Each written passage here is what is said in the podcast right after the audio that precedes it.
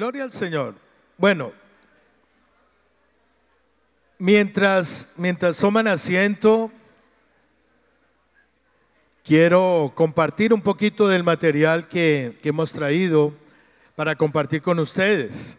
Eh, les hablaba de que soy músico y pues lo primero que yo pude hacer para compartir estos dones y carismas que el Señor me, me regaló pues fue componer algunas canciones para, de manera didáctica para los retiros. No soy muy bueno componiendo música, pero por mi profesión de música hago arreglos musicales muy buenos. Entonces hay canciones muy conocidas eh, que las pude hacer en, eh, eh, orquestada con trompetas y, y, todos estos instrumentos de música. en este momento tenemos seis, siete CDs grabados, vienen otros en camino. Y cambiamos, pues antes se veían cassette, eh, los discos grandotes, luego CDs, y ya pues no se hacen CDs, entonces ya todo lo resumimos a memorias USB.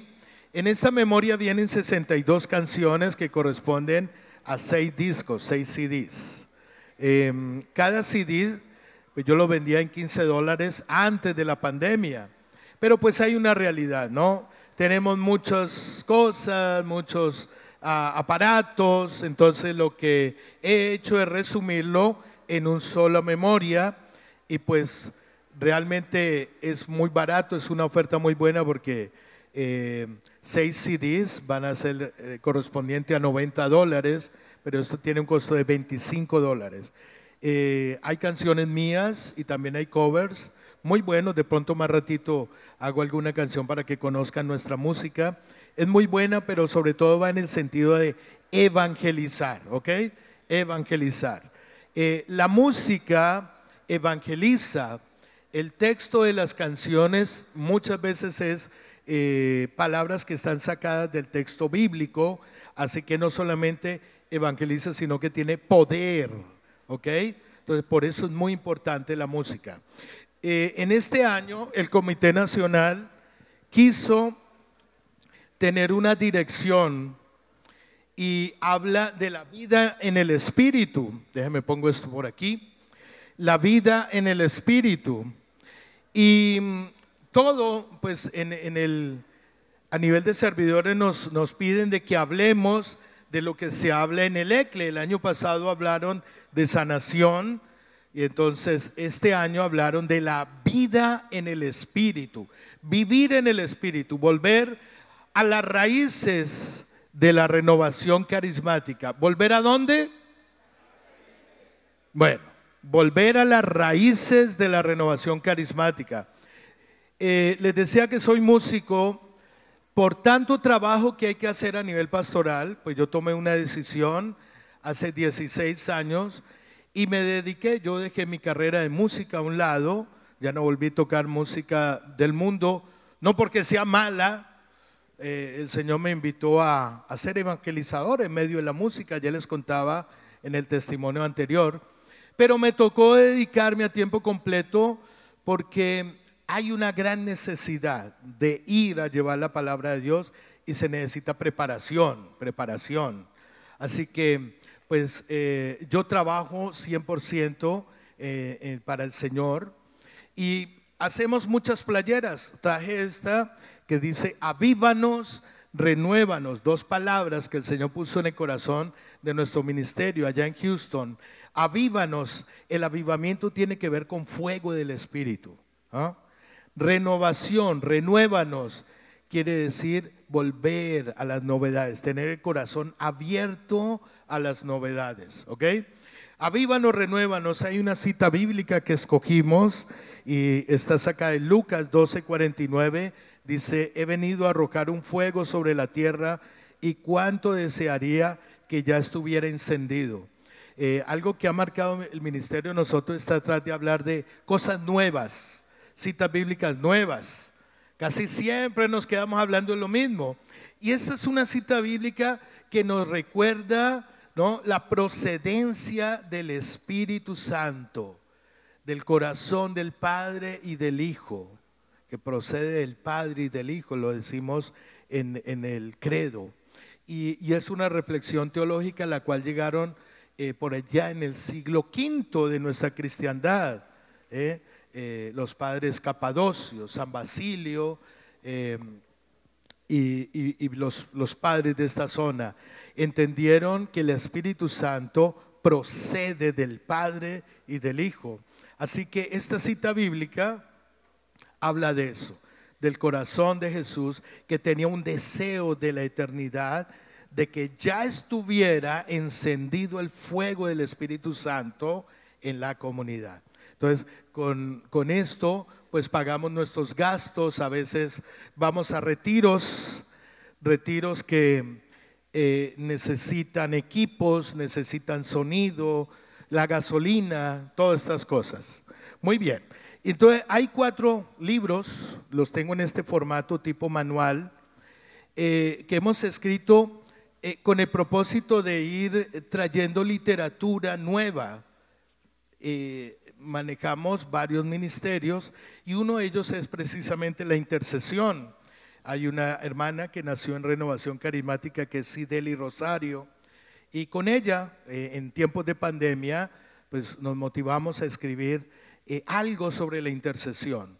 Algo que nos dimos cuenta y que fue una lección triste para toda la cristiandad fue que eh, al llegar a los momentos de crisis, a los momentos dramáticos como en esta pandemia, no sabíamos hacer el trabajo éramos intercesores, pero no sabíamos cómo interceder. Entonces nos tocó volver a las bases. Y este manualito pequeño habla algunos temas motivadores, pero otros prácticos de cómo formar un equipo, ¿no? ¿Qué es la intercesión? ¿Cómo hacer la intercesión? Eh, es un nivel básico, voy a poner aquí por, por un momento, ¿ok? Un nivel básico de la intercesión. Pero se hizo también necesario hablar un poquito más allá, un poquito más sobre la intercesión.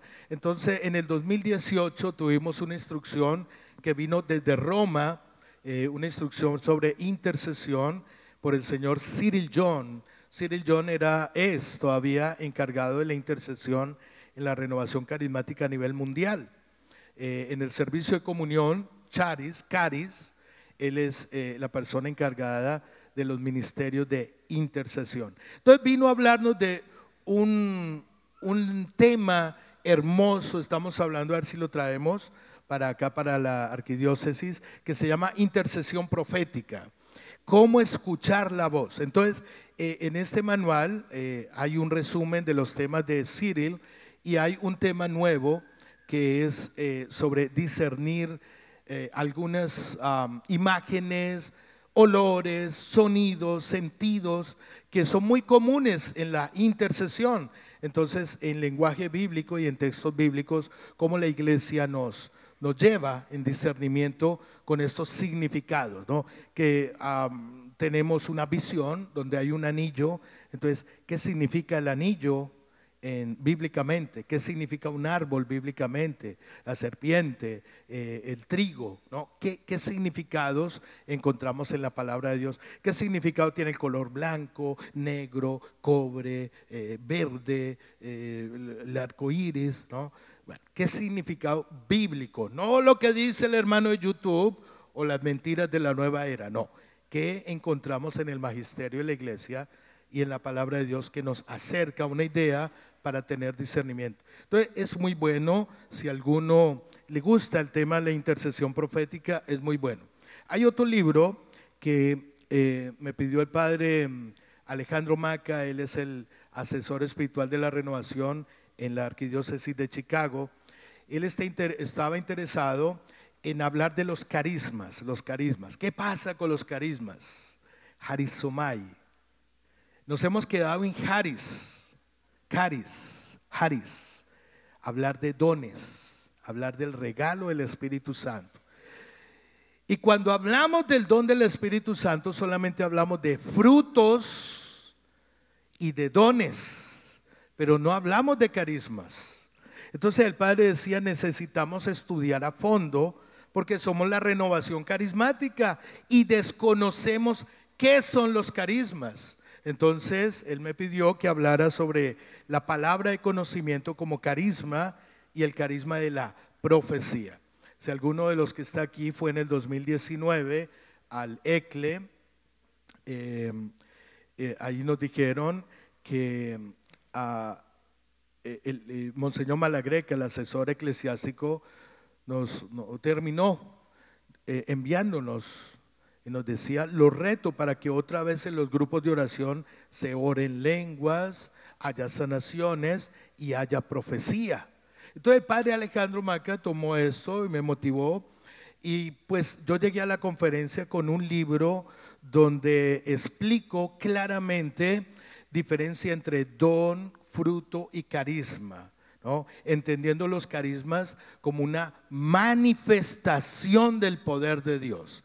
Entonces hay una lista de Corintios y hay, una, lista, una lista en Efesios que habla de los carismas. Sí, son muchos, claro que sí, pero hay una lista concreta y hay que hablar de ellos. Entonces hablo de todos los carismas, pero me centro en criterios sobre profecía y palabra de conocimiento. Este es un libro muy bueno, ojalá lo puedan eh, conseguir. Y escribí este otro sobre el carisma de la sanación, el ministerio de la sanación, el amplio mundo de la sanación. Aquí ya no hablo de intercesión para nada, sino que me centro en hablar del ministerio de la sanación, porque hay muchos que están llamados a orar por los enfermos, pero no saben cómo hacerlo. Entonces, aquí hablo de las directrices desde Roma. En el año 2000, la Congregación para la Doctrina y la Fe sacó unas directrices. ¿Qué es el límite que pueden hacer los laicos para orar? ¿Cuál es el límite? ¿Ah? Eh, entonces, ¿qué podemos hacer los laicos y qué no debemos hacer? ¿Qué espera Roma de nosotros? ¿Qué espera el Vaticano que podamos hacer los laicos? El Concilio Vaticano II nos dejó una palabrita que se llama corresponsabilidad. El trabajo es compartido. El clero ¿no? La parte de las órdenes, pero también el laico. Todos tenemos una responsabilidad en este trabajo. Entonces, en, el 2001, después de sacar estas directrices, hubo un coloquio, un diálogo eh, a nivel mundial sobre el Ministerio de la Sanación y basado en ese diálogo, la renovación carismática sacó unas directrices esto es lo que le piden en la renovación, ¿no? Entonces, eh, no empujar, no dar caratazos, ¿no? Pero ¿qué podemos hacer? Entonces yo, tomando como base ese libro y tomando pues muchos libros de sanación eh, de varias personas, varios exorcistas y personas bien documentadas, eh, traté de sacar un libro que nos guíe en un taller práctico para aprender qué hacer, qué no hacer. ¿no? Es un libro muy bueno, hablo de cuatro áreas en la sanación, no solamente la sanación física, interior, liberación, sino también el área de sanación familiar, ¿no? en las generaciones. Es un libro muy bueno, hablo de carismas también, un poquitito más amplio, y les va a ayudar mucho a quienes están en, ese ministerio. Amén. Entonces, em, ojalá ustedes, si alguno quisiera, ahí va a estar el material y pues que sea para gloria de Dios y beneficio de la comunidad. Amén. Démosle un fuerte aplauso a Jesús. Bueno, pues vamos a continuar. Oh, oh, ¿Qué pasó? Aquí estamos. Vamos a continuar con este tercer tema. Ok. Entonces, hablamos ahora de ataque y defensa. Ataque y defensa. Un tema muy interesante. Hemos hablado del choque de dos reinos, el reino de las tinieblas contra el reino de los cielos. Y hemos hablado de un hilo conductor que es el amor. Amén. Yo los vi muy en silencio. Yo pensé que iban a estar diciendo, sí, Señor, y yo te pido perdón por no amar a mi hermano en la comunidad. Por, yo te presento a Juanita que me cae gorda, Señor, pero, pero mira, Señor, eh, no me atrevo. Ay, usted, usted no me cae gorda. No. Un ejemplo. Ah, Patricia, Patricia. No me diga que hay otra Patricia aquí. Bueno. Brígida. Ah, no hay. También. También te amo. bueno, sí, la idea era esa, ¿no? La idea era esa. Eh, eh, eh, amar. Amar duele. Pero la Madre Teresa de Calcuta nos dijo, hay que amar hasta qué. Ah, entonces se conocen. Muy bien. Muy bien. Gloria a Dios. Entonces el contexto del amor es importante. Para poder ir a amar, ¿a quién les digo yo? Uno, uno que necesite amor, que esté vivo. Ah, el Chapo Guzmán. ¿Cuántos quisieran que el Chapo Guzmán viniera a la renovación carismática y fuera un gran predicador? Una persona nomás levantó la mano. Vi muchos amenes. Por aquí ya hay alguien que levantó la mano. Vuelvo a repetirlo, a ver, ¿cuánto les gustaría que el Chapo Guzmán estuviera aquí predicando la siguiente conferencia carismática? Ay, vamos bien. Muchos amenes y ya van diez manos levantadas. Gloria a Dios. Ay, vamos caminando. Muy bien. Sí, pero para que el Chapo Guzmán, para que terroristas, prostitutas, homosexuales, asesinos, eh, esta semana Salió en televisión el chiquillo este que fue allá al Paso, Texas y mató 21 personas y le puse una multa de 5.5 millones de dólares. Ah, quedé yo, wow, ¿cómo, cómo pasa eso? Increíble. Pero bueno, ¿cuántos ven con esperanza que asesinos como este chiquillo o, otros que han hecho masacres después de la que nos pasó en Texas, en Colomba, en, en Uvalde, que estos asesinos lleguen y sean los próximos predicadores aquí. ¿A cuánto les gustaría? Y hay más manos arriba, gloria a Dios. Bueno, tenemos que comenzar amando, amando. Y primero amando aquí a los de casa. Tenemos que entrenarnos. Si alguno tiene problemas con algún hermano dentro de su parroquia, vaya, eh, comience por lo menos con una miradita. ¿no? Ah, sí comienza uno luego un abrazo, luego un buenos días, Dios te bendiga, al rato un café, que estemos visiblemente, que se note el amor aquí entre nosotros. Amén. Muy bien, y así es más fácil llegar afuera. Tenemos que entrenarnos. Ojalá esa palabra quedara aquí en el fondo de sus corazones. Porque si algo me enseñó mi papá y mi mamá es a ser sincero y yo no soy de los predicadores que da avionazo, no. En el tema anterior no se les notó el amor. Yo los vi, yo tengo, una gatita en mi casa y yo le pregunto algo a la gata, ¿quiere comer? Y ella mueve así los labios, quiere decirme algo, pero ella sabe que no habla español, ella habla idioma gato, entonces no, no se le entiende. Así los vi yo a ustedes en el tema anterior tratando de decirle algo a Dios, pero no, no, no salía de, de aquí, no salió. Es urgente, es urgente que nos entrenemos en la sinceridad. Haga el esfuerzo, saque palabras de adentro de su corazón. Amén. Gloria a Dios. Entonces, quiero hablarles de esto, el siguiente tema ataque y defensa. ¡Wow! Un tema controversial para algunos sectores dentro de la iglesia, pero quiero llevarlo. A ver, ¿de qué quiero hablar? Quiero hablar de ataque y defensa, que es, es un concepto, una idea eh, que va a contrastar mucho con el concepto que nos ha acompañado por mucho tiempo a los equipos de intercesión. A ver, yo quiero conocerle un poquito. ¿Quiénes son el equipo de intercesión? De, ¿Quiénes trabajan aquí en intercesión? Levante la mano. Eso. Muy bien. Entonces, muchos equipos de intercesión han estado acompañando por mucho tiempo con que la intercesión en general es un sentido de defensa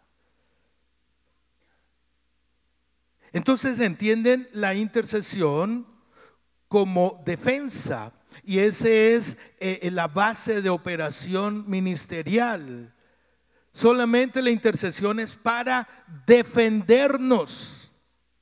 Todo el campo de acción se ha reducido a defenderse del ataque de las tinieblas sobre su comunidad.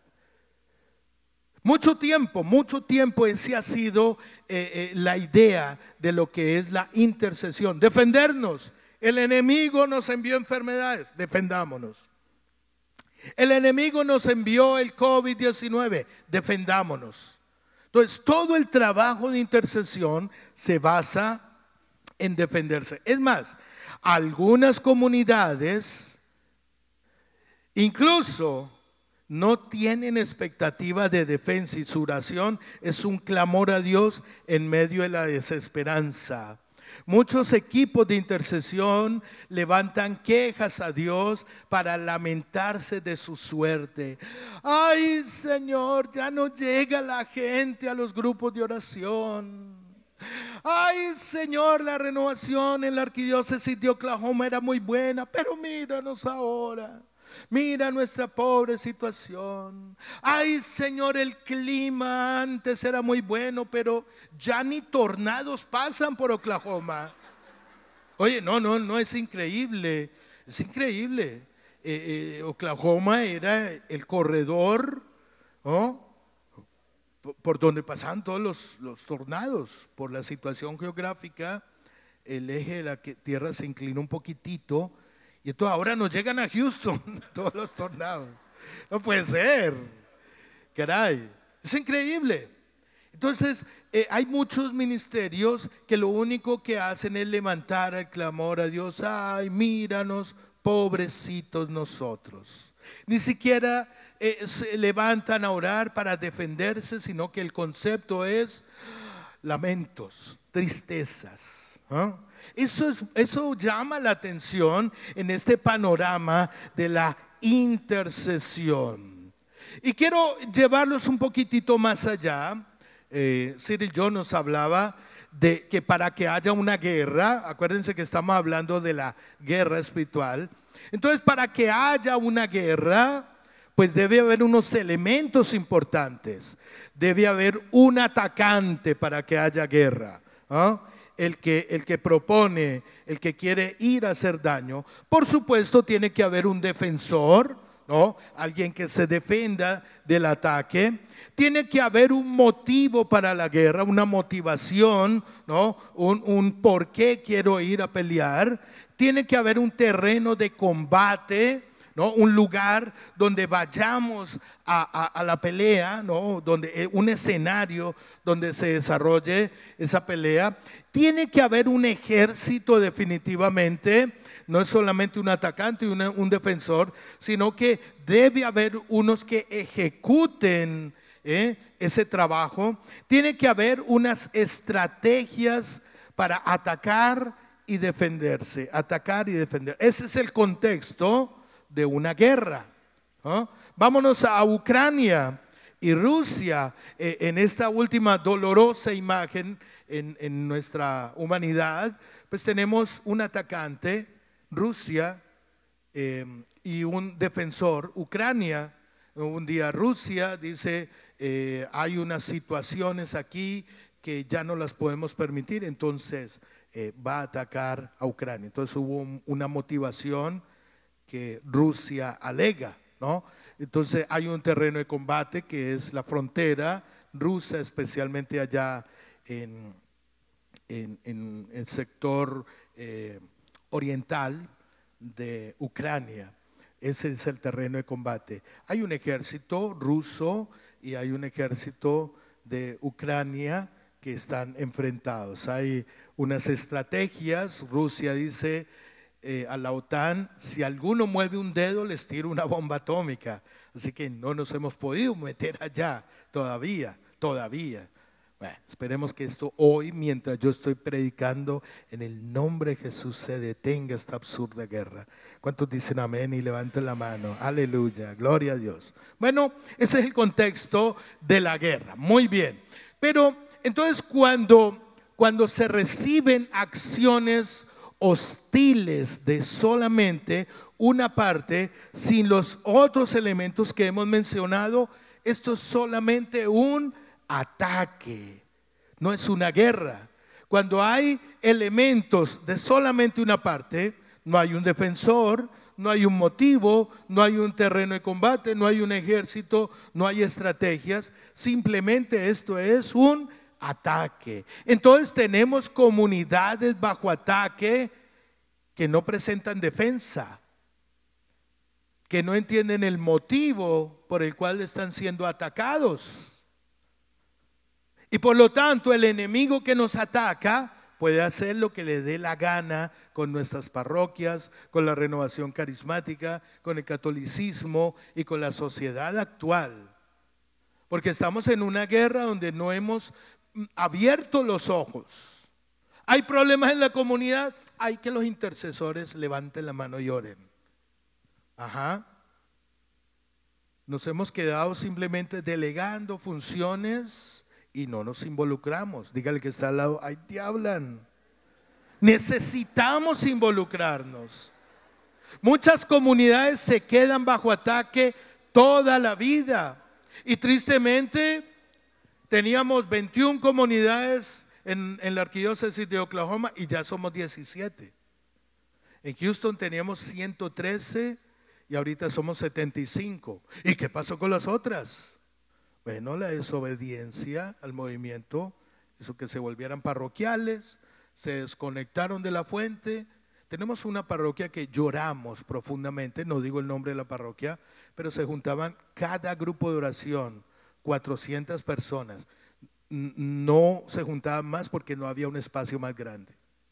400 personas, cada jueves se reunían y eran 400 personas. Decidieron hacerse un grupo parroquial, seguir por su camino, desconectarse de la fuente y perdieron la idea del movimiento que eran.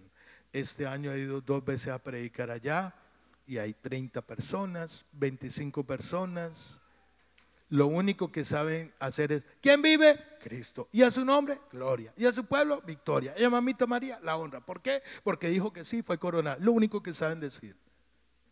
Pero alabar a Dios, cantar, gozarse, ni Biblia llevan,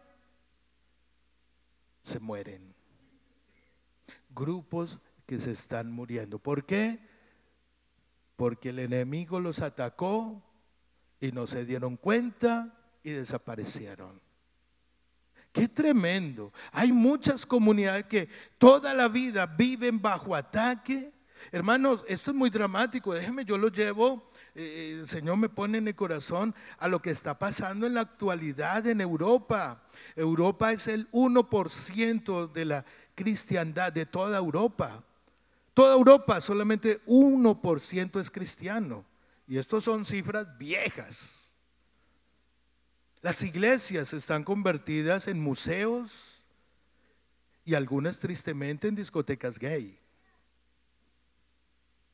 Las famosas basílicas de, algunos países, de algunos pueblos, donde recorremos la historia de la iglesia y ocurrieron eh, eh, cosas extraordinarias están convertidas en discotecas. Cuando yo les digo que a veces se nos pasan estos ataques sin darnos cuenta y desaparecemos, es serio. En Chicago cerraron 100 iglesias, 100 parroquias. En la arquidiócesis de Indianápolis están en lo mismo, están cerrando iglesias. En Estados Unidos están cerrando parroquias. Hermanos, eh, discúlpenme, pongamos los pies en la tierra. No están habiendo vocaciones sacerdotales. Tenemos un cristianismo donde estamos seguros. Si usted le pregunta a un protestante si Jesús es el Señor, están segurísimos si le preguntas a un católico si Jesús es el Señor, están segurísimos. La cristiandad está segura de Jesús, claro que sí. estamos desapareciendo.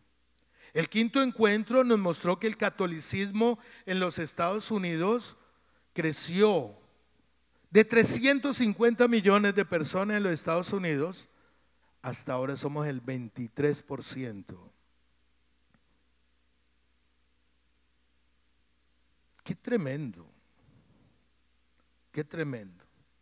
Hey, eh, eh, escúchenme la cereza del pastel. ¿Dónde nació la renovación carismática? Aquí en Estados Unidos. Aquí en Estados Unidos. Y en la parte de la comunidad anglo, la renovación carismática parece estar desapareciendo. Muchos ataques y nos han pasado toda la vida en estos 56 años de la renovación carismática y se ve un movimiento casi agonizante. Y eso tiene que llamarnos la atención. Muchas comunidades se quedan bajo ataque toda la vida y no tienen éxito. Por el contrario, su avance se detiene y terminan desapareciendo. Qué tremendo, queridos hermanos. Veamos esto que yo les acabo de hablar desde otra perspectiva. Mira qué hermosa imagen. ¿Les gusta ese paisaje? ¿Sí? Vamos a hablar de botín. Diga conmigo botín. El botín, pues es el tesoro, el gran tesoro en una guerra. ¿ah? Si hubiera una guerra, eh, contra Estados Unidos, seguramente el botín serían los misiles, eh, el oro que hubiera en, todos estos fuertes que eh, custodian oro, piedras preciosas, dólares, riqueza, ¿no? Ah, ese sería el botín, ¿no? La riqueza. Bueno, la riqueza en el Antiguo Testamento era conquistar y vivir la tierra prometida. Por eso puse esta hermosa imagen, un paisaje donde hay vida, árboles, ¿no? frutas, animales, un ecosistema, vida. La, el gran botín en la vida nueva, e, en el, en el Nuevo Testamento sería la vida nueva en Jesús. Ese es el gran tesoro. Muy bien, para el pueblo de Dios sería ese gran tesoro. Entonces, tanto en el Antiguo Testamento como en el Nuevo Testamento están llenos de pasajes donde Dios suscita guerreros para el avance y conquista de la tierra prometida. Esto va a ser un hilo conductor desde el Antiguo Testamento hasta el Apocalipsis. Dios suscita guerreros para conquistar esta tierra prometida, esta vida nueva. Es un hilo conductor para establecer a Israel como una nación invencible, este pueblo de Dios como una nación invencible. Eh, vuelvo a repetir, la tierra prometida para el antiguo Israel era el gran botín, poder tener esa tierra prometida. ¿Y ¿Qué pasó? Pues pudieron conquistarla, pudieron saborearla, pudieron disfrutarla. Esa tierra prometida, pues que pasa, iba a ser la figura de la vida en el reino de Dios hoy, hoy, la vida nueva en Cristo. Amén. ¿Me van siguiendo hasta allí? Y entonces vamos a encontrar una gran sorpresa, que en el Antiguo Testamento lo primero que ocurrió fue una orden de ataque. Mira qué interesante. Dios lo primero que envía es una orden de ataque que una orden de defensa. Nosotros hemos entendido que lo primero, voy a poner aquí porque veo que están tomando apuntes, déjenme les, les pongo aquí todo el contexto, pero fíjense que eh, nosotros hemos entendido que es defendernos.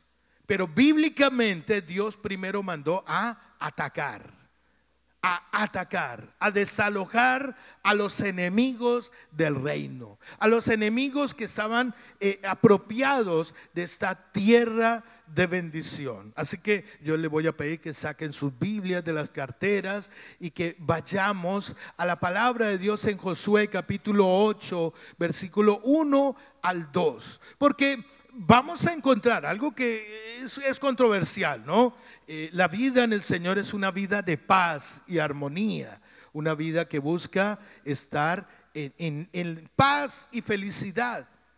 Pero hay que poner las cosas en su contexto y en su lugar. Una cosa es que seamos gente de paz, gente de armonía, y otra cosa es no cumplir los propósitos del reino de los cielos. Y tenemos que estar claros con esta situación. Lo primero que Dios, e, es un hilo conductor en la historia de la salvación. Al mirar esta historia de Israel, el pueblo desde su salida de Egipto, se puede observar que van a encontrar dos situaciones. Bueno, el pueblo de Israel, ¿eh? ya como pueblo, eh, sale de la esclavitud de Egipto, van a tener dos situaciones, una muy humana y otra, curiosamente, resultado de una acción divina. Présteme bien atención a esto que les voy a hablar.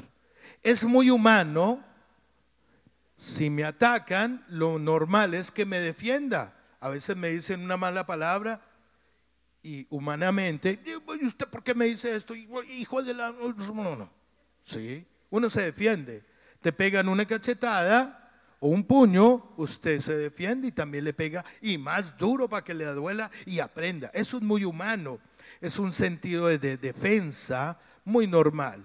Pero el pueblo de Israel va a tener esa actitud y está dispuesto a defenderse. Es lo que vamos a ir viendo en el desierto. Salen enemigos y, hay enemigos que quieren detener el paso de Israel, son hostiles y les toca aprender a defenderse. Claro que sí, una actitud muy humana, pero van a seguir órdenes de Dios.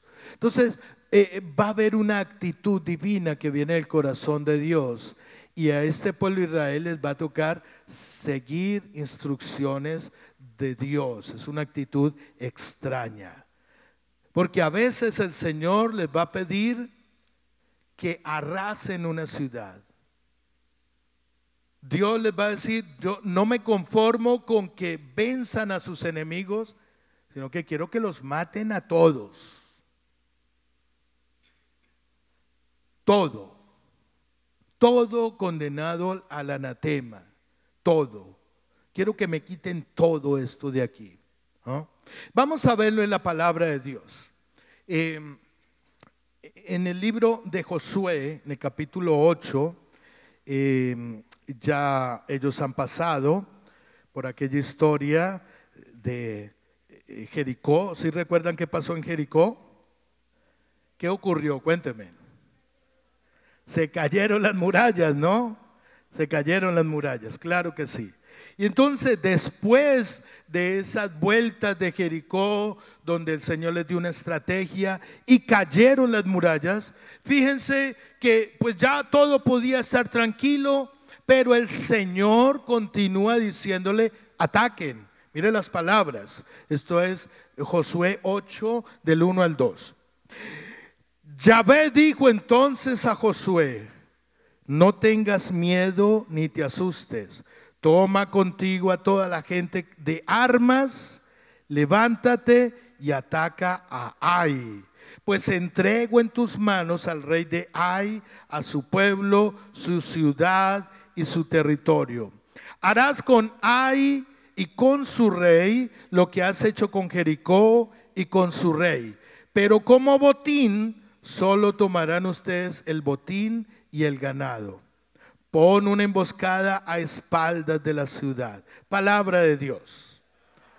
En conjunto, ¿qué encontramos aquí? Una orden de atacar. Mire qué interesante. ¿eh? El Señor no le dijo a Josué, oye, llévate la fiesta en paz, no te preocupes, tranquilo. Ya lograron lo imposible, las murallas de Jericó se vinieron abajo sigan su camino en paz, tranquilos. De Jericó al río Jordán, esto es allí nomás, no se preocupen. No, el Señor le dio orden de atacar, de desalojar a sus enemigos.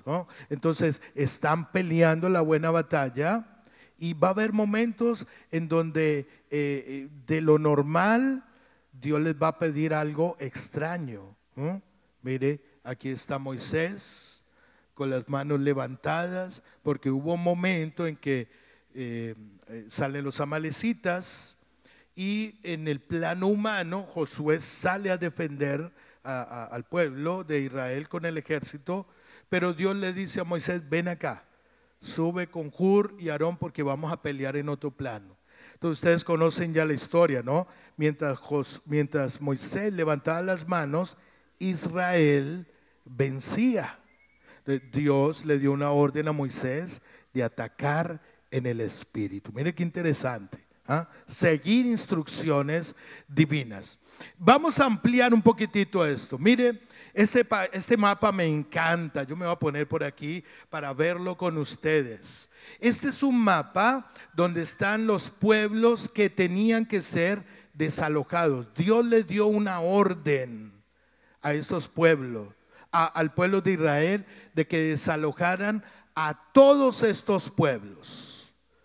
Oh, oh, a todos estos pueblos. Mire, esta es la tierra de Canaán, aquí es donde van a venir a, a vivir los descendientes de Cam, hijo de Noé. Todos ellos se van a poner en esta parte. Aquí están los famosos filisteos, cananeos, jebuseos, los famosos hititas, kenitas, perecitas, peleitas, aquí mando yositas, los llegada tardecitas, los a mí no me gustan nadacitas, ¿no? ¿Me van entendiendo? Ah, habían enemigos aquí. Y el Señor da una orden. Y es claro, fíjense, Dios comienza esta historia en Génesis 15. ¿ah? Al entrar en la tierra prometida, a esta tierra prometida, Dios saca a Abraham de por aquí. ¿Sí ven el, cursor? ¿Ah? Por aquí, en el territorio de lo que es Irak, Irán, aquí está el río Éufrates, el río Tigris, por aquí, de Ur de los Caldeos, el Señor va a traer a Abraham hasta por aquí, y Abraham va a bajar hasta Hebrón, se va a quedar aquí, y allí el Señor le dice que eh, va a haber un pueblo que va a ser descendencia de él y que ese pueblo va a estar esclavo, pero le va a anunciar que ese pueblo esclavo en Egipto va a, va a poseer la tierra en bendición. Esto lo encontramos en Génesis, en el capítulo 15, versículo 13 al 14 y 18, 21. Del 13 al 14 dice, Yahvé dijo a Abraham, has de saber que tus descendientes serán forasteros en tierra extraña. Los esclavizarán y oprimirán durante 400 años. Pero yo a mi vez juzgaré a la nación a quien sirvan, luego saldrán con gran hacienda. Bueno, y de allí saltamos al 18 y el Señor dice, aquel día Yahvé hizo una alianza con Abraham en estos términos. Voy a dar a tu descendencia esta tierra desde el río de Egipto hasta el río grande Éufrates. Los, mire todos los que nombra aquí. Los kenitas, quesinitas, cadmonitas, hititas, perecitas, refaitas, amorreos, canaseos, huergaseos y jebuseos. Eh, les va a dar el territorio de estos pueblos que habitan aquí. Mire, todos estos pueblos. Vayamos entonces a el, libro del Éxodo, Éxodo en el capítulo 3, versículo 8.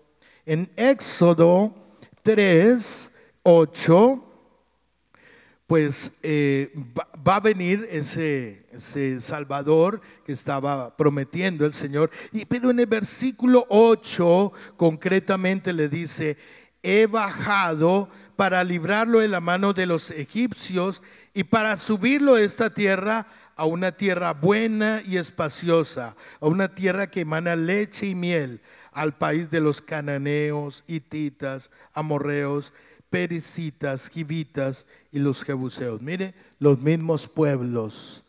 El Señor está recordando la promesa de entrar a esa tierra. ¿No?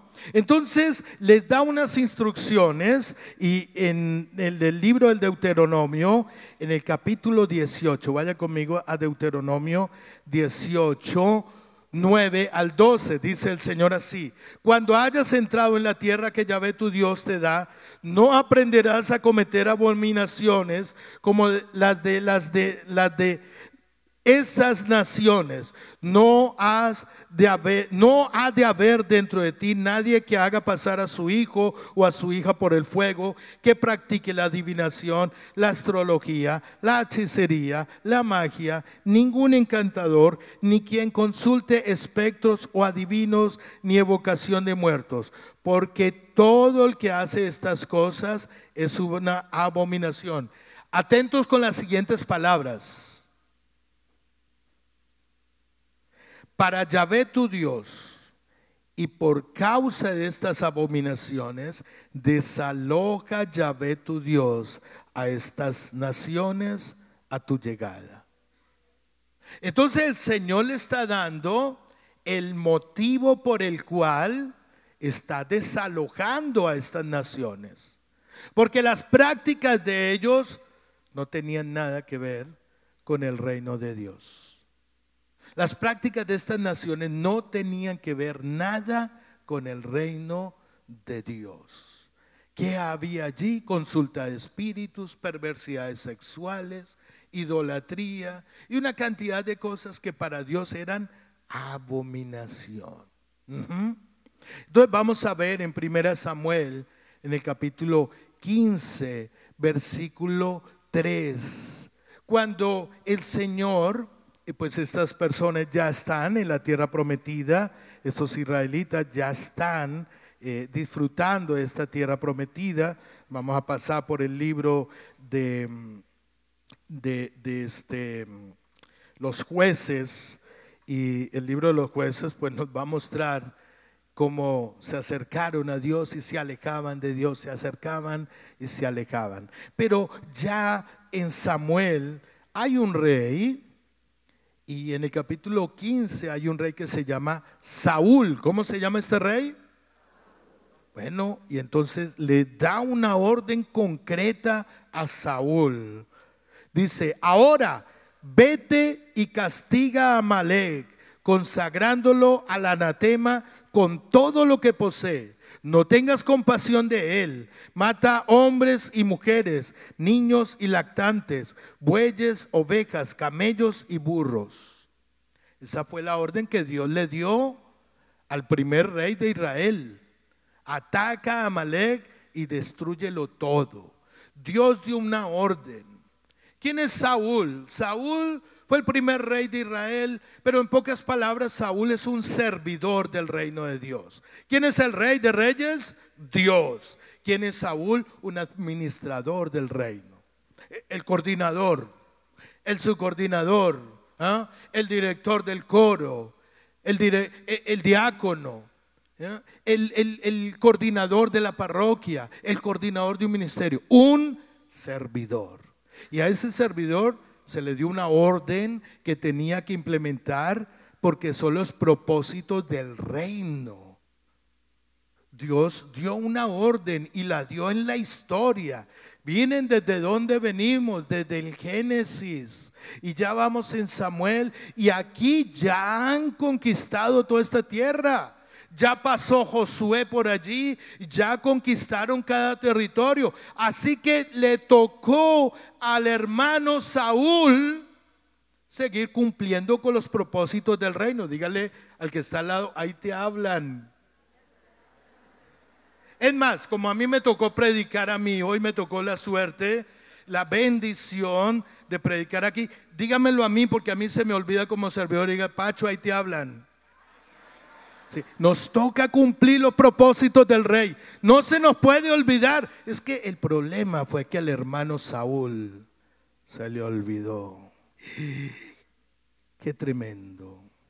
Porque el hermano Saúl dijo, oh, espérate, eh, déjame, yo vuelvo a leer el texto. ¿Qué es lo que dice? Ah, espérate, eh, castigar a Malek, ok, le damos unos cuantos eh, latigazos, consagrándolo todo al anatema. Ay, no, pobrecito, somos gente de paz. No, llevemos la fiesta en paz, con todo lo que posee y con que va a comer el pobre Amalek. Dejémosle unos dolaritos, un carrito, alguna cosa, consagrándolo todo, todo lo que posee. No tengas compasión de él. Mata hombres, ay, no, por se queda sin ejército. Mujeres y niños, no, yo no le hago daño. No, no, no, no. Niños y lactantes ay, eso es horrible. Bueyes, eh, la economía. ¿Qué hizo Saúl? ¿Ah? Saúl hizo pacto con Amalek.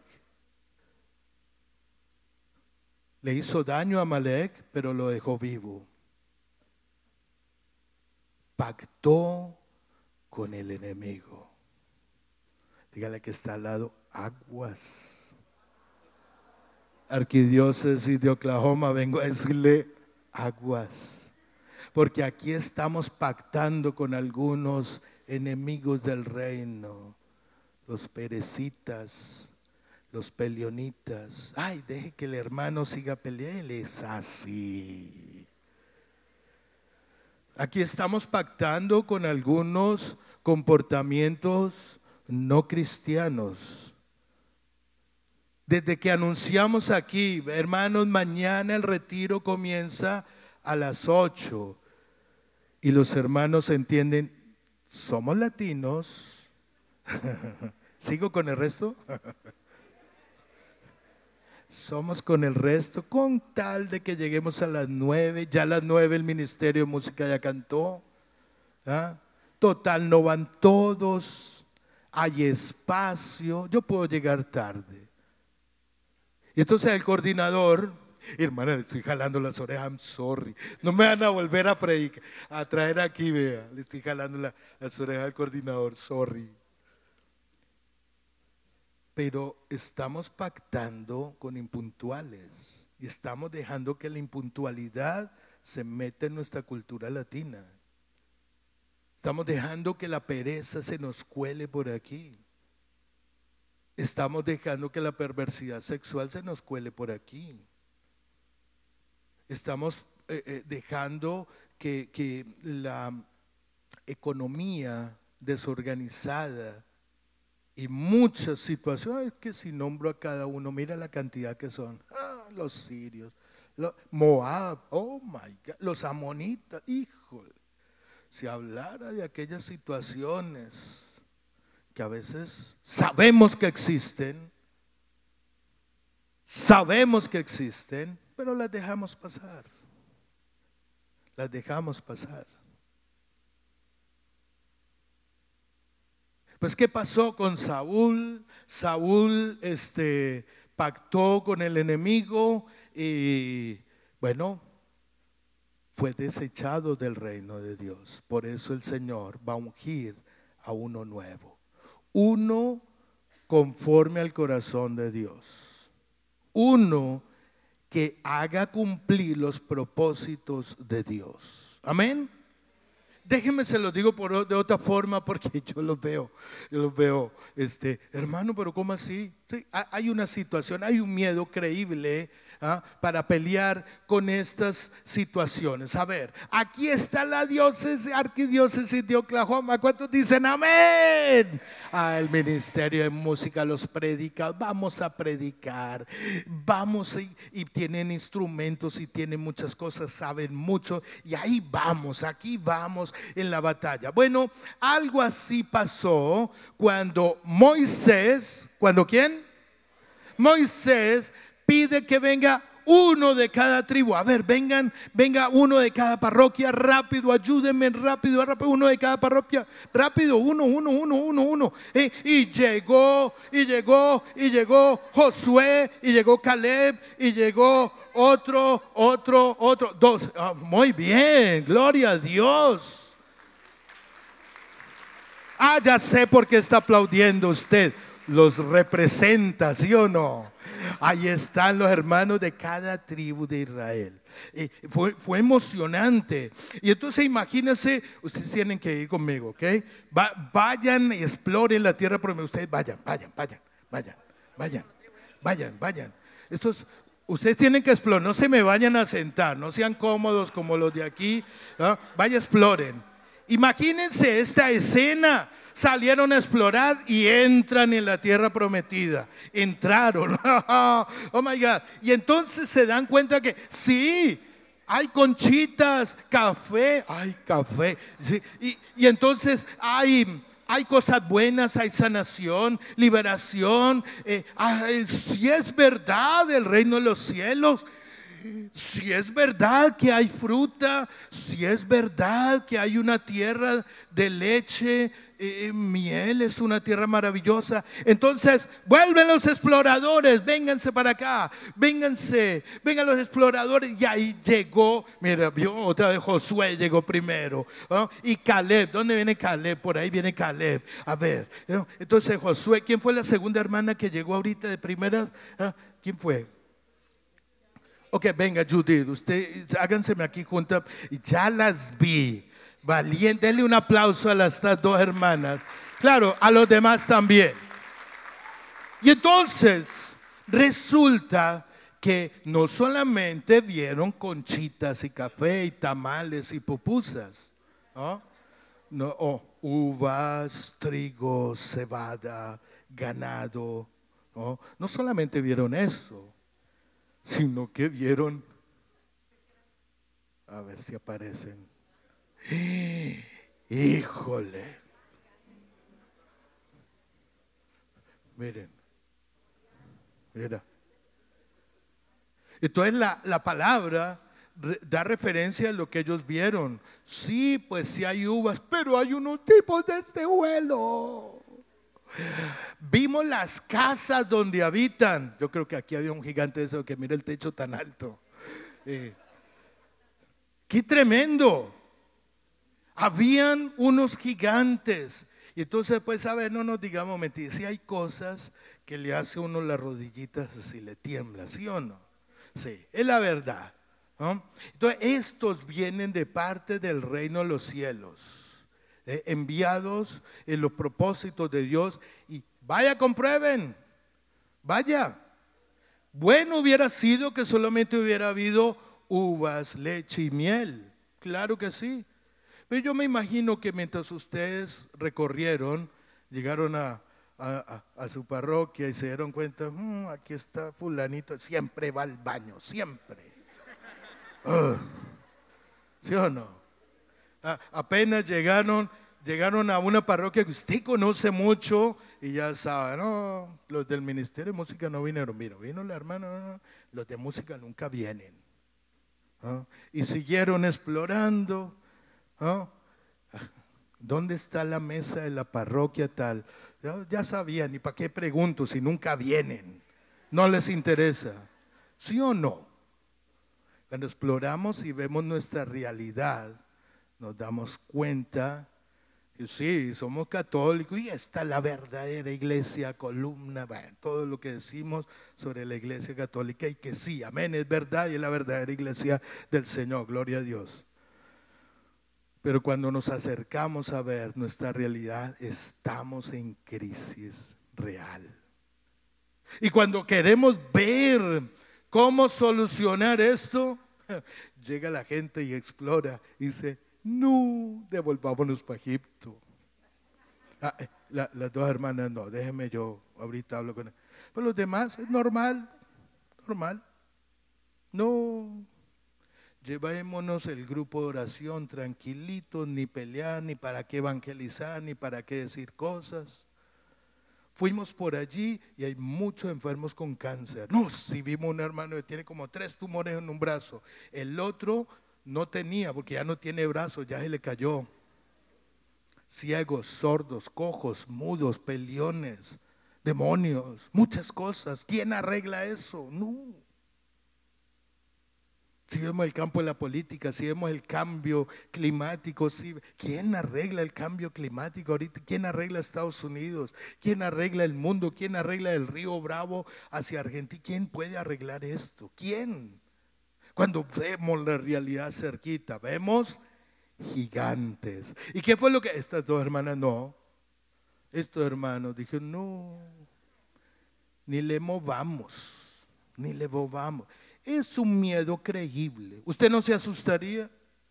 A ver, ahorita hablo con ustedes.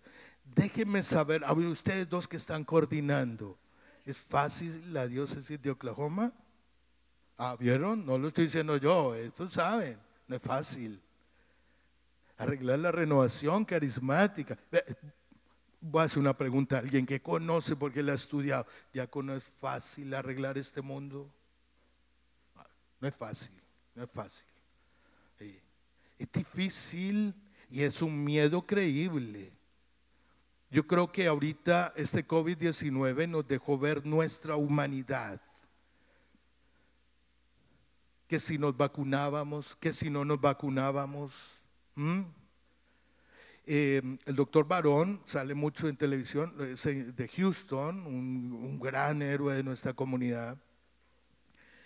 Y lloraba en televisión en el, en el noticiero local, recordando las últimas palabras de los que agonizaban en el pabellón de COVID.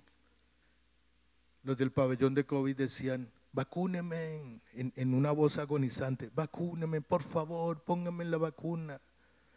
Nunca se vacunaron y el COVID los destrozó. Y eso que los que podían hablar, los otros estaban en estado de coma. sí, hay uno gigante, hay un miedo creíble en muchas situaciones, muchas situaciones. Por lo tanto, ¿qué pasó con estos hermanos? Se rindieron y se fueron para cada uno con su tribu. Váyanse con su parroquia. No, no, no, pero tienen que... Nos mandaron a explorar. Usted váyanse, váyanse. Váyanse así a su parroquia. Usted no, ustedes quédense aquí.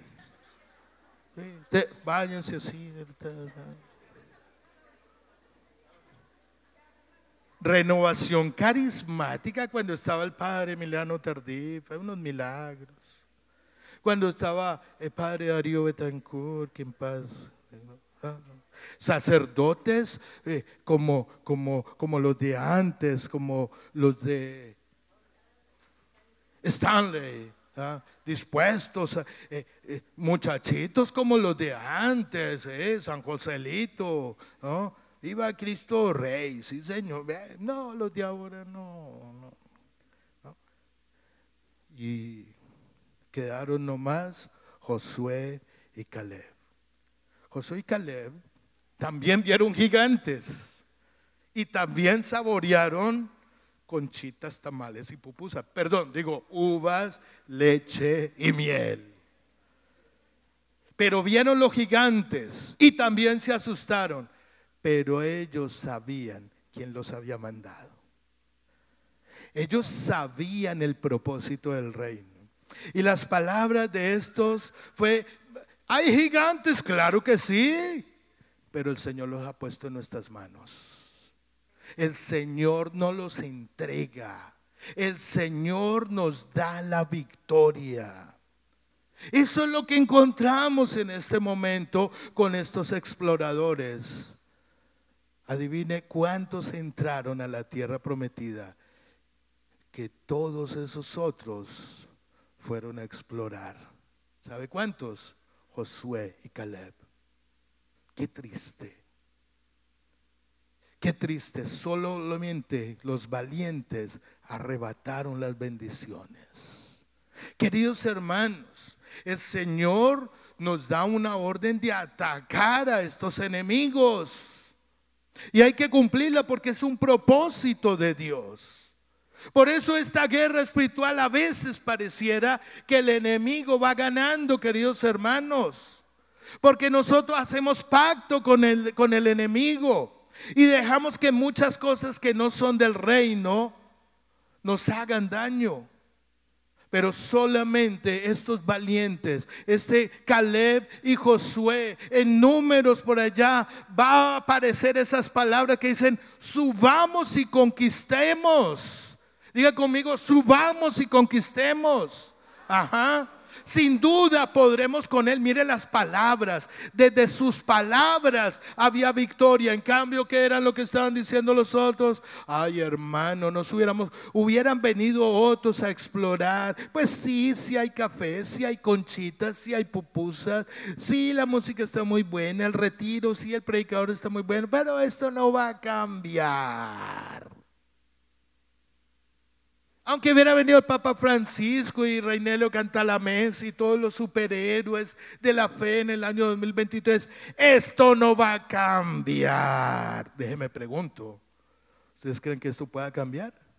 Amén, ni, ni micrófono me tocó ponerles. Claro que puede cambiar, claro que podemos ser victoriosos y tenemos que entrenarnos. Tiene que haber un cambio de paradigma aquí en la cabeza y tenemos que tener una mente de vencedores. Amén. Todo lo puedo en Cristo que me fortalece. Todo lo puedo en Cristo que me fortalece. Con Cristo somos más que vencedores. Gracias. Pueden pasar, pueden pasar. ¿Y qué pasó con Josué y Caleb? Pudieron entrar a la tierra prometida porque tenían una actitud de valientes. El final de la historia es terrible, lo que les acabo de decir. Esta actitud reprochable hizo que toda la comunidad. ¿A usted le parece justo que viniera un representante de su parroquia? y la voz de ellos de derrota no lo represente a usted y por culpa de estos que no se atreven a arrebatar las bendiciones, toda su parroquia, toda su arquidiócesis se venga al piso. No es justo, ¿cierto que no? Los jóvenes que están a la expectativa de la fe, mire cuántos jóvenes aquí. Mire este chiquillo. Y nosotros tratando de convencer a los jóvenes ¿ah? de la fe. ¿Sabe yo por qué estoy aquí parado? porque los viejos me convencieron cuando yo tenía ocho años. ¿Sí? El sacerdote, la prédica me convenció, su alegría, no entendía ni papa. Yo quería hablar, escuchar del hombre araña y Superman, pero lo que el padre hablaba, lo que hablaba en la música era algo más grande que mis superhéroes y me convencieron. Hoy tenemos un reto. Todos estos chiquillos están esperando encontrarse con ese reino de Dios, con esas bendiciones. Pero nosotros como representantes en este año del 2023 de este cristianismo, esta iglesia católica, nos estamos acobardando ante las bendiciones. Dios dice, ataquen a estos enemigos, quiten a todos estos enemigos del reino y nosotros los dejamos pasar. ¿Sabes cuál es la consecuencia? Igual que en el Antiguo Testamento, el pueblo no entró a disfrutar las bendiciones. Por eso tenemos una renovación carismática que se nos está cayendo. Y tenemos movimientos pastorales que se nos están cayendo. Cursillos se está cayendo. Movimiento Familia Cristiano está cayendo. Legión de María, la Asociación Guadalupana. ¿ah? Todos los movimientos eclesiales se nos están cayendo. ¿Por qué? Porque no estamos yendo a la conquista de esta bendición del Señor. ¿Qué vamos a hacer? ¿Qué vamos a hacer? ¿Cuál es tu actitud de hoy como intercesor? ¿Cuál es tu actitud de hoy como servidor? ¿Oh? ¿Vamos a defendernos? ¿Vamos a quedarnos en la cultura de la defensa? ¿Ah? Diría el padre, ¿y por qué te metes con los cursillos? Métete con los carismáticos. No, estamos hablando de la cristiandad en general. ¿Y por qué te metes con mi parroquia? Dirían los de esta mesa. No, estamos hablando de toda la arquidiócesis, de todos los Estados Unidos, de toda la iglesia católica. ¿Qué vamos a hacer? ¿Nos vamos, nos vamos a defender de los ataques del enemigo? Es experto, padre de la mentira, dice Jesús, del diablo. Es experto en disfrazarse de ángel de luz. ¿Eh? Ahorita nos trajeron los teléfonos inteligentes. Mientras yo estoy predicando, están allá los hermanos tomando fotos para el Facebook y ver cuántos likes y el reino pasando por encima de sus ojos. Ahorita tenemos a saber que otra distracción venga en los siguientes años. Y si no hay valientes aquí que se atrevan a arrebatar las bendiciones del Señor, esto se cae. Bueno, se cae en teoría porque hay una palabra y es un sello que el Señor puso. Las puertas del infierno no prevalecerán sobre ella. Pero, eh, a ver,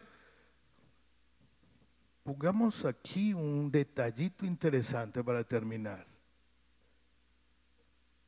Año 2023. Dentro de 10 años va a ser el año 2033. So, técnicamente vamos a cumplir dos mil años de la pasión, muerte y resurrección de Jesucristo. Y el cristianismo en general, de 8 mil millones de personas en el planeta Tierra en este momento, no ha logrado alcanzar al 20% de la cristiandad en el mundo. no, ha, no ha llevado la cristianidad al mundo. No somos 20, 25% de todo el planeta Tierra. Somos una religión que no está convenciendo. Necesitamos valientes que arrebate las bendiciones del Señor. ¿Hay valientes aquí? ¿Habitas en el miedo creíble o eres atrevido en la fe? Voy a dejarlos con mi hermano. No sé si vamos a un descanso pero así con esta vocecita lo quiero dejar con esta con esta pregunta para que usted converse, sí, vaya a comprar libros, tómense un café, pero piense, ¿dónde estás habitando? ¿En el miedo creíble o quieres ser un atrevido en la fe? Amén. Los dejo ahí, no de aplauso, solamente piense dónde está viviendo, hermano.